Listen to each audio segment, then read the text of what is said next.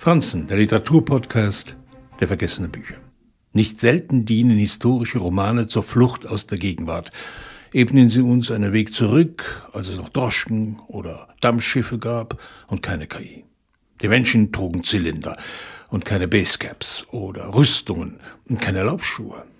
Damit sich uns der Eindruck aufdrängt, die Menschheit ändert sich nicht, wenden wir uns gerne der Vergangenheit zu. Sadie Smith gefeierte Roman Betrug beharrt darauf, dass es eine Wahrheit geben kann, geben muss, trotz aller Lügen, Fake News, trotz aller Absicherung nach allen Seiten. Es gibt tatsächlich die eine Wahrheit, nichts als die eine, die man nur finden muss. Wenn man nicht gleich der festen Überzeugung ist, sie zu kennen. Was im Betrug ein Aufreger ist, weil sich jemand ein fremdes Leben anmaßt, ist heute leichthin möglich. Dafür muss man nicht unbedingt einen Avatar sich aussuchen. Die Wahrheit an sich ist nichts mehr wert, wenn man um sie ringen muss. In der Übersetzung von Tanja Handels erzählt Smith vom Titchborn-Fall, der tatsächlich so passiert ist.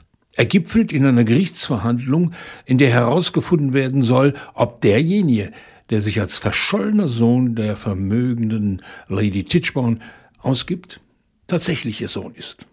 Zu Lebzeiten hat sie ihn auch anerkannt, auch wenn die Zeit, die ihr mit ihm blieb, kurz war. Nicht nur seine Statur, die fehlenden Französischkenntnisse und seltsame Erinnerungslücken widersprechen ihm. Natürlich klagt die Verwandtschaft gegen seinen Erbanspruch. Natürlich ergreifen die unterschiedlichsten Klassen für oder gegen ihn Partei. Sadie Smith schafft es, das Bestreben zweier Seiten in einen großen Aufriss dieser Zeit zu verwandeln.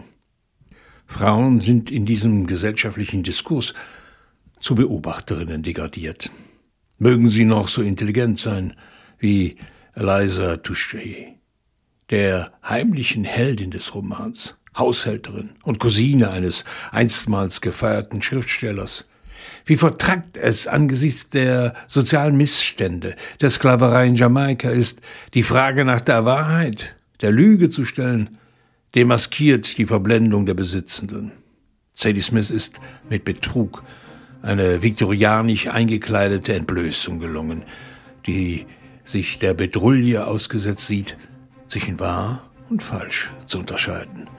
Ein Zwiespalt, den wir nur allzu gut kennen.